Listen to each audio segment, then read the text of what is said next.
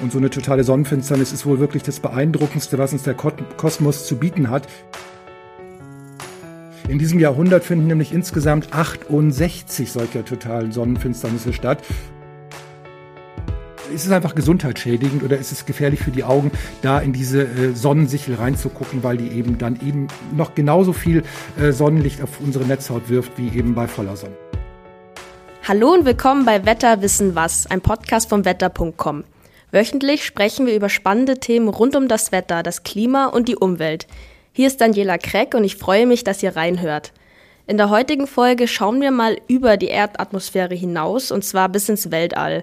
Demnächst erwartet uns nämlich wieder eine Sonnenfinsternis. Um genaueres darüber zu erfahren, habe ich heute unseren Meteorologen Andreas Machalitza zu Gast. Hi Andi, schön, dass du da bist. Ja, hallo Daniela, ich freue mich.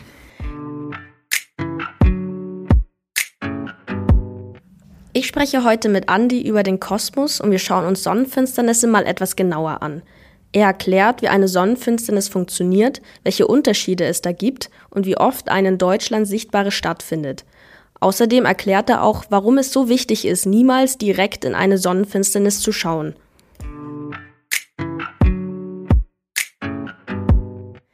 Kurze Frage vorab. Andi, du bist ja Metrologe. Wie kommt es, mhm. dass du dich auch für astronomische Themen interessierst und dich auch darin auskennst? Das wollte ich dich eigentlich schon immer mal fragen. Du, ich fand halt alles spannend, was am Himmel überhaupt los ist. Praktisch von der Cumuluswolke bis zur Mondsichel. Und ich weiß auch ehrlich gesagt gar nicht, was zuerst da war, das meteorologische oder das astronomische Interesse. Ich meine sogar, es war äh, als Kind eher äh, das astronomische. Ich fand Kann ich mir vorstellen. Diese, ist spannend. ja, diese Dimensionen fand ich einfach faszinierend und atemberaubend. Und äh, äh, wenn du dich da mal irgendwie für Astronomie interessierst, dann bist du ja auch äh, natürlich vom Wetter abhängig. Und das kam dann sozusagen noch dazu. Also das war dann sozusagen das meteorologische Interesse. Sehr gut. Deswegen bist du auch unser Astro-Andi. Wenn du das so sagst. Ja. Dann habe ich gleich mal die wichtigste Frage an dich. Wann haben wir die nächste Sonnenfinsternis in Deutschland? Ja, die gibt's jetzt äh, sehr bald und zwar schon am 25. Oktober. Also es sind nur noch ein paar Tage bis dahin. Kannst du kurz erklären, was sich da im Universum abspielt, wenn wir eine Sonnenfinsternis erleben? Ja, es ist im Prinzip ein Schattenspiel auf kosmischer Ebene, so kann man das nennen, die nur dann eintritt, wenn Sonne, Mond und Erde genau auf einer Linie stehen. Unser guter alter Mond schiebt sich also zwischen die Sonne und unserer Erde. Und das heißt, wir haben von der Erde aus betrachtet keinen uneingeschränkten Blick mehr auf die Sonne. Der Mond nimmt uns also ein bisschen die Sicht und die Sonne verfinstert sich dann mehr oder weniger stark und wir befinden uns dann quasi im Schatten des Mondes. Jetzt dann, genau am 25. Oktober, handelt es sich um eine partielle Sonnenfinsternis. Was ist da der Unterschied zur totalen Sonnenfinsternis? Ja, bei einer partiellen äh, Finsternis wird die Sonne eben nur partiell durch den Mond abgeschattet, also ein Teil ähm, der Sonnenscheibe verschwindet. Das können ein Prozent sein, das können aber auch bis zu 99,9 Prozent sein. Der andere Teil der Sonne bleibt eben unbedeckt und bei einer totalen Sonnenfinsternis deckt der Mond die komplette Sonnenscheibe zu 100 Prozent ab und das ist für einen bestimmten Ort auf der Erde ein extrem seltenes Ereignis. Kann ich mir dann vorstellen, dass es stockdunkel wird bei einer totalen Sonnenfinsternis? Bei einer partiellen haben wir dann wahrscheinlich eher mhm. so einen Dämmerzustand, oder? Ja, es wird bei einer totalen nicht ganz stockdunkel, aber es wird merklich dunkler. Es ist dann so hell wie in einer Vollmondnacht, aber das Licht ist trotzdem ein ganz besonderes. Es ist so tief dunkelblauer Himmel, helle Sterne tauchen auf, am Horizont leuchtet es dann so rötlich bis gelblich, wo man da so ein bisschen außerhalb der Kernschattenzone ist. Ja, und oben am Himmel steht die schwarze Sonne, also quasi wie ein Loch im Himmel, wo vorher die Sonne war und drumrum dieser leuchtende Strahlenkranz, die sogenannte Corona, die man nur bei einer Sonnenfinsternis, bei einer totalen sehen kann, weil sie sonst einfach überstrahlt wird. Und so eine totale Sonnenfinsternis ist wohl wirklich das Beeindruckendste, was uns der Kosmos zu bieten hat. Hm, übrigens wird es dann auch äh, schnell merklich kühler und dann kommt es auch auch gerne mal zum sogenannten Finsterniswind. Also es entsteht ein Wind aufgrund der Temperaturunterschiede.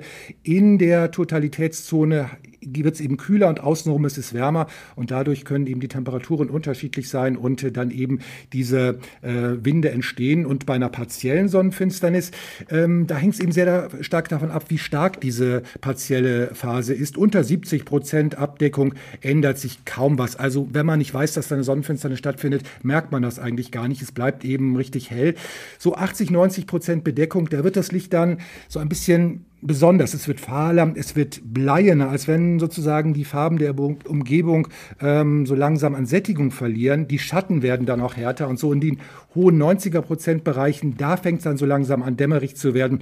Und wenn es dann Richtung Totalität geht, dann ist das so, als wenn praktisch du mit einem Dimmschalter mal eben das Licht wegdrehst und da kannst du dann sehen, wie praktisch vom Horizont her der Mondschatten in Sekundenschnelle auf dich zurast. Ich durfte so eine totale äh, Finsternis mal 2006 in der Türkei erleben am Strand von Zide. Und da kam der Mondschatten vom Meer her auf uns zu. Und das war wirklich sehr, sehr beeindruckend. Verrückt, auf jeden Fall eine krasse Vorstellung.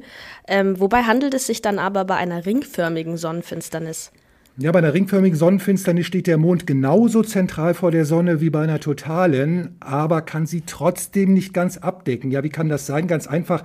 In diesem Fall ist die Mondscheibe kleiner als die Sonnenscheibe. Damit sind große Teile der Sonne zwar verfinstert, aber die Ränder der Sonnenscheibe sind es nicht. Also es bleibt so ein gleißend heller Ring äh, zu sehen und daher auch der Name ringförmige Sonnenfinsternis. Ist auch ein spannendes Schauspiel, aber eben nicht so beeindruckend wie eine totale Sonnenfinsternis, auch wenn es, ähm, auch weil es eben nicht richtig dunkel wird. Und das ist übrigens ähm, ein unglaublicher Zufall, dass wir sowohl totale als auch ringförmige Sonnenfinsternisse erleben können. Ist ja so, dass uns Sonne und Mond und ungefähr gleich groß erscheinen am Himmel. Wir wissen natürlich, die Sonne ist deutlich größer als der Mond, etwa 400 mal größer, aber das Spannende ist, die Sonne ist auch 400 mal weiter weg als der Mond und so sehen die ungefähr gleich aus. Das heißt, wäre der Mond wesentlich näher, gäbe es nur totale und keine ringförmigen Finsternisse. Und äh, wäre es umgekehrt, wäre der Mond weiter weg, gäbe es keine totalen äh, Finsternisse mehr, weil der Mond eben die Sonne nicht mehr komplett abschirmen kann. Und dass es beides gibt, liegt eben an diesem speziellen Verhältnis von Größe und Entfernung der beiden Himmelskörper. Äh, also das ist schon mal äh, eine ganz interessante Sache. Und kleine Randbemerkung noch, der Mond wird sich auch allmählich im Laufe der nächsten Jahrhunderte, Jahrtausende allmählich von der Erde entfernen. Also in ganz ferner Zukunft gibt es dann tatsächlich keine totalen Sonnenfinsternisse mehr, sondern nur noch ringförmige. Soweit ich mich erinnere, war die letzte in Deutschland sichtbare Sonnenfinsternis 2015, oder? Oder gab es noch eine frühere? Es gab noch eine im äh, letzten Jahr, im äh, Juni 2021, aber das war wirklich eine sehr, sehr bescheidene. Da wurden nur wenige Prozente der Sonnenscheibe ähm, abgedeckt. Also die richtige, äh, die, die letzte richtig äh, bemerkenswerte und die auch wirklich ähm, großen Hype ausgelöst hatte, war eben die vom März 2015. Das ist also tatsächlich jetzt schon mittlerweile über sieben Jahre her, wird also wieder mal Zeit für eine. Ja, ich erinnere mich auf jeden Fall noch an 2015. Die nächste findet ja dann 2025 statt und die übernächste schon 2026. Mhm. Wieso sind die Zeiträume dazwischen manchmal länger, manchmal kürzer? Warum variiert das so? Ja, wir haben weltweit betrachtet eigentlich die Sonnenfinsternisse sehr regelmäßig. Man kann ungefähr alle sechs Monate damit rechnen, dass sich irgendwo auf der Welt die Sonne zumindest partiell verfinstert. Also die nächste ist schon im April 2023, wird allerdings dann Australien, Indonesien sein und dann wieder in einem Jahr, im nächsten Oktober, dann auf dem amerikanischen Kontinent. Also pro Jahr gibt es mal mindestens zwei und teilweise sogar bis zu vier Sonnenfinsternissen.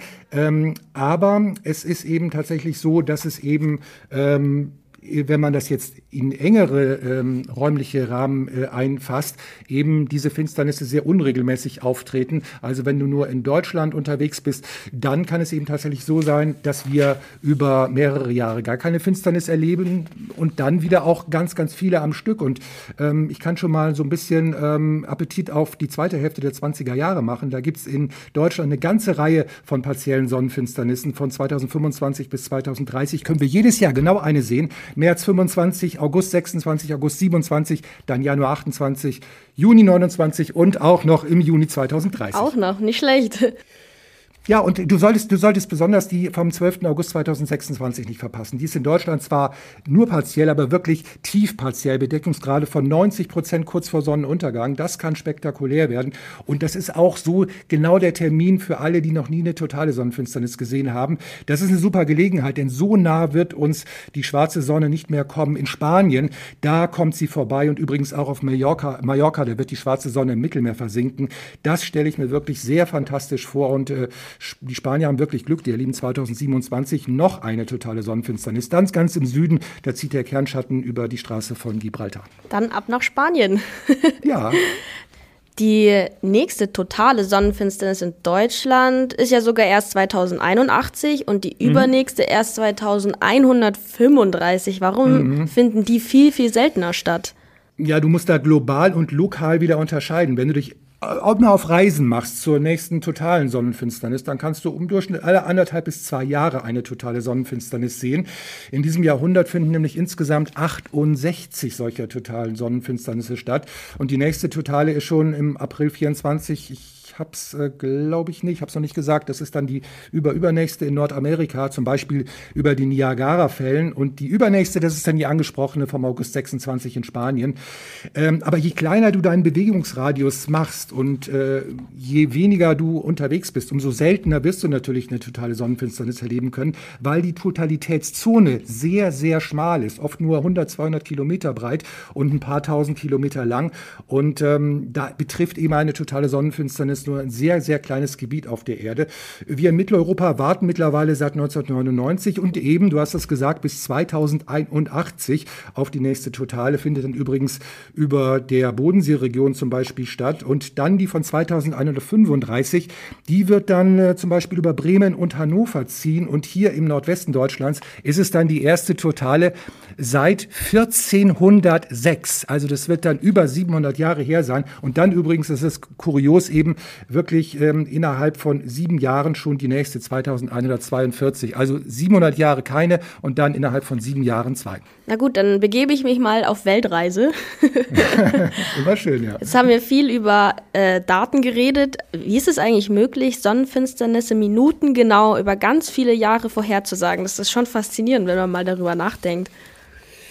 Ja, ähm, das kann man wirklich auch äh, schon ähm, durchaus beeindruckend finden. Ähm, aber die, der Kosmos funktioniert halt wirklich wie ein Schweizer Uhrwerk. Also Erde und Mond, die beiden beteiligten Himmelskörper, die lassen sich eben in ihren Bahnen sehr genau vorhersagen. Die Bahnen sind stabil. Da müsste ja jetzt mal scherzhaft gesprochen wirklich ein ganz großer, massereicher Planet oder ein Stern oder ein schwarzes Loch bei uns vorbeiziehen, um das Ganze aus der Bahn zu werfen. Ansonsten kannst du eben aufgrund dieser Bahnparameter eben ganz genau bestimmen, weil, wann eben der Mond ähm, im Verhältnis zur Erde so steht, dass er eben äh, einen Schatten auf die Erde wirft. Und das haben übrigens auch schon die alten Griechen geschafft die erste äh, Sonnenfinsternis, deren Vorhersage überliefert wurde, fand schon 585 vor Christus statt, also vor rund 2600 Jahren. Und auch die alten Babyloner und Chinesen haben sich schon an Sonnenfinsternisprognosen versucht.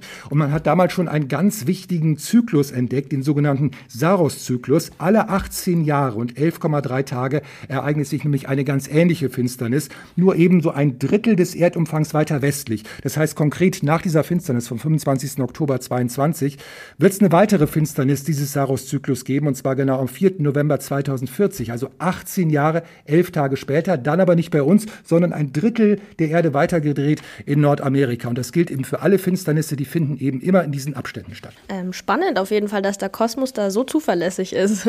Praktisch ja. für uns.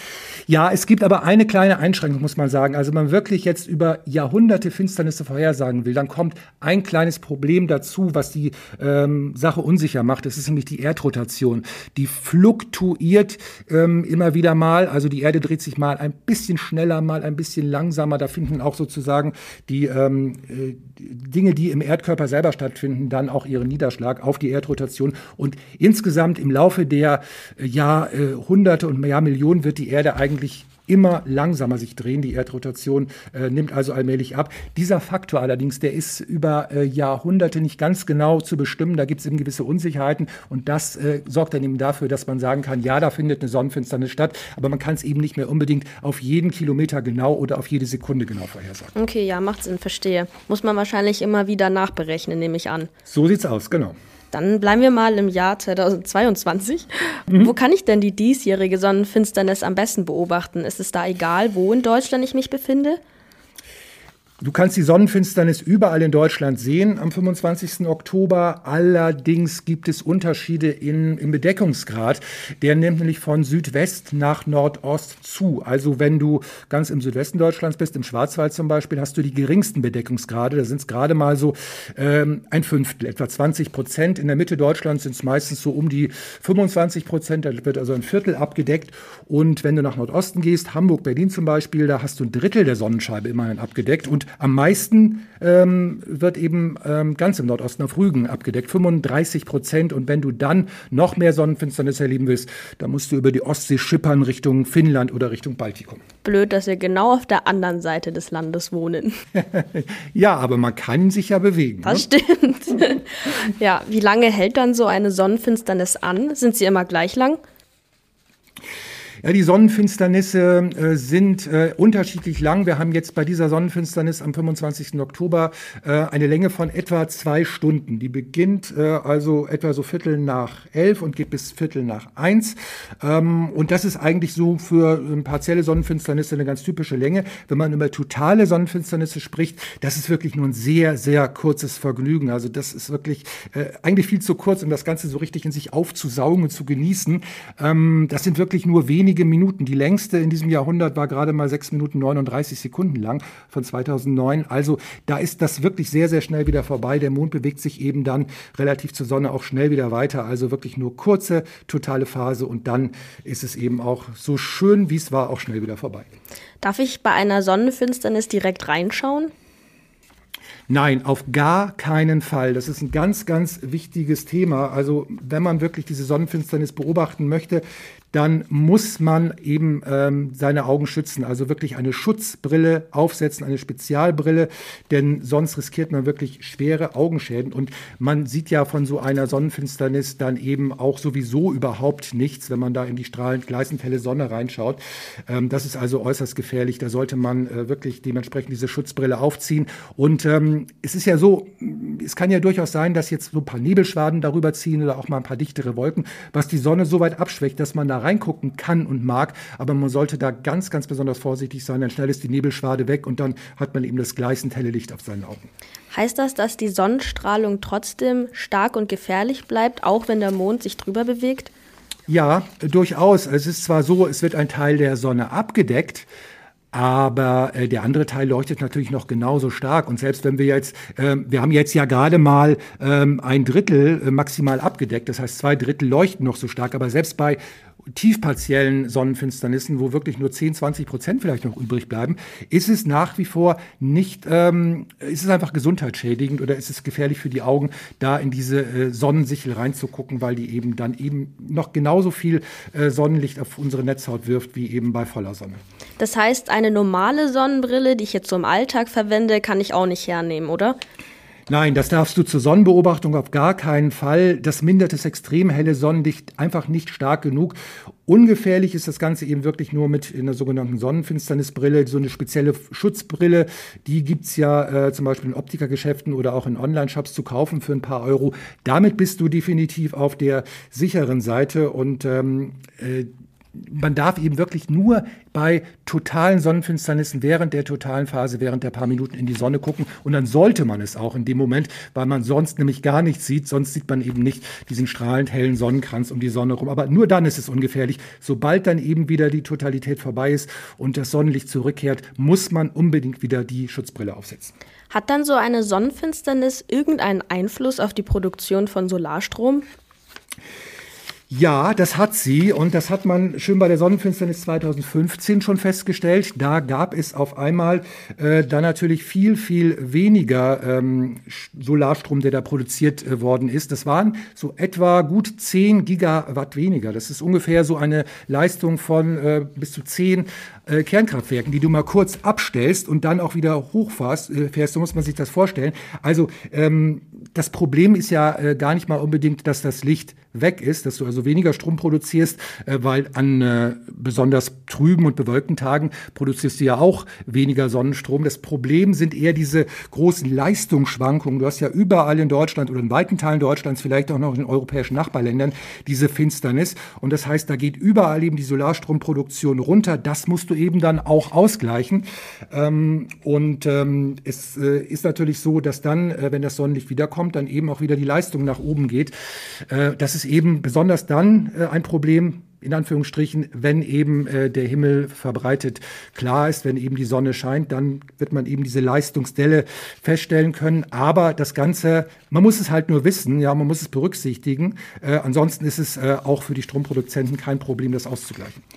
Verrückt, dass aber so ein, zwei Stunden einer partiellen Sonnenfinsternis was ausmachen bei so einer Produktion von Solarstrom.